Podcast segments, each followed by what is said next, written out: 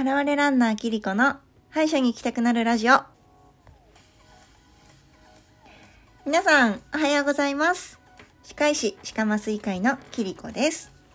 この番組は、超健康有料者の私が、日々のヘルスケアについてお話しし、歯医者さんだからこそお伝えできる情報をプラスしてお届けする番組です。今日祝日ですね。皆さんお仕事はお休みですか？私はお休みなんですけれども、実はね、1週間前に姪っ子が生まれたんですよ。妹が出産しましてで今コロナで病院のね面会がすごく制限されてて旦那さんも面会できないぐらいで退院するまで誰も会えなかったので昨日ね初めて会ってきたんですけどもう新生児履かないなんか、まあ、もちろんちっちゃいんですけどしかもね姪っ子は 2400g ぐらいで生まれてあの保育器には入んなかったんですけどまあ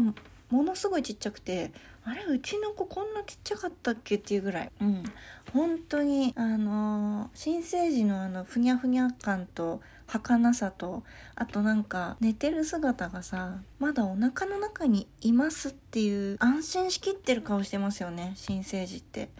もうたまらない。新生児はたまらない。本当にね癒されて昨日。もう帰りたくなかった。もうずっとおばちゃん抱っこしてたいみたいな感じでした。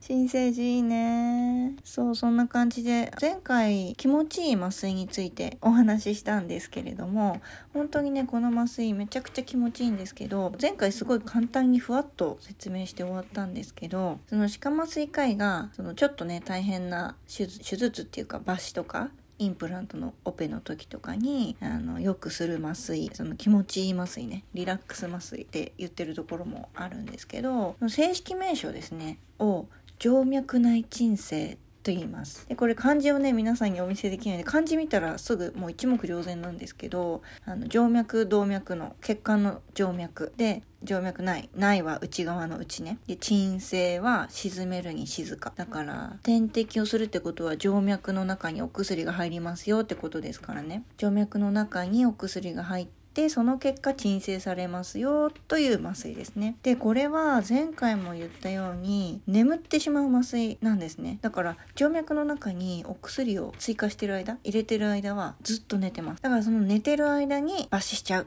インプラント入れちゃう。で患者さんは目覚めると手術が終わってたっていう素晴らしい麻酔なんですね。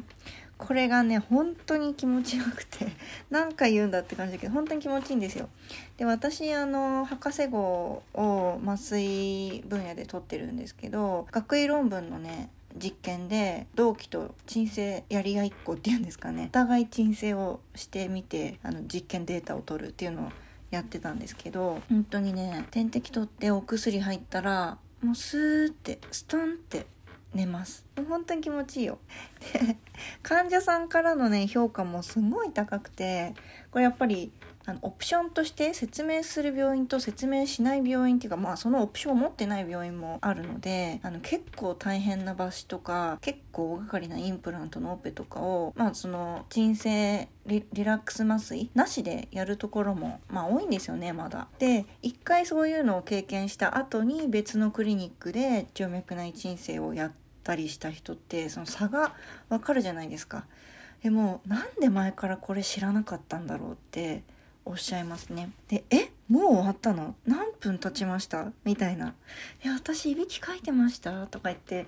言う人もいるし、まあ本当にあの、術後の満足感が全然違いますね。そう。まあこれね、麻酔科医の腕もあるかなと私はね個人的に結構すごい考えてあの行き着いた方法で今やってるんで本当に評価皆さんから頂いてるんですけれどもうん。まあね点滴を取って薬ただ入れればいいんでしょっていうことでもないんですよね。やっぱり手術の進行とかをきちんと見てお薬を調整しながら冷めるタイミングとかもすごく大事ですごく恐怖心が強い人なんかにその縫合最後に糸で縫うんですけど縫ってる時に起きちゃうとやっぱりちょっと混乱しちゃったりする人もいるのであの手術が終わって5分くらいはお薬ちょっと入れたままもう少し眠らせておくとかっていうそういう調節をしたりもするんですけど本当にねこれ胃カメラの時とかにやってる病院も結構多いです今。でまあ短時間意識を失う麻酔って思っていただけるといいかなと思うんですけど